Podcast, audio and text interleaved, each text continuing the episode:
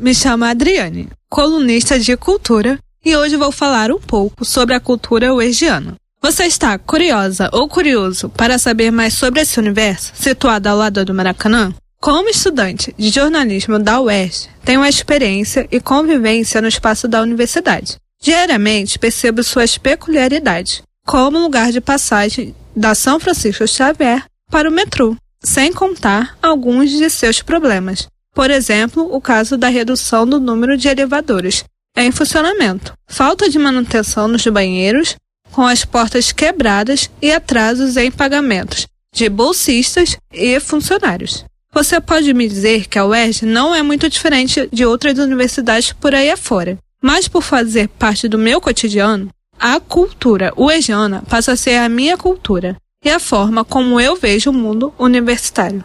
A UERJ é uma universidade que existe e resiste há mais de 50 anos, no estado do Rio de Janeiro. Ela não se resume ao desenvolvimento intelectual dos estudantes. Como todas as dificuldades na manutenção, ela prepara o estudante para a diversidade do mercado de trabalho e da vida, incentivando o aluno a aprender a se virar com os recursos que tem e não se limitar pelas dificuldades. Acredito que isso ajuda a nos diferenciar positivamente no mercado de trabalho. A universidade, com seus coletivos, como os de mulheres da FCS, promove debate e conscientização maior por parte dos estudantes em relação às minorias sociais. Eventos como o JUX, no qual os estudantes defendem a UERJ por meio do esporte e as tradicionais chopadas, onde se tem um momento de interação e descontração entre os vários cursos que a UERJ possui.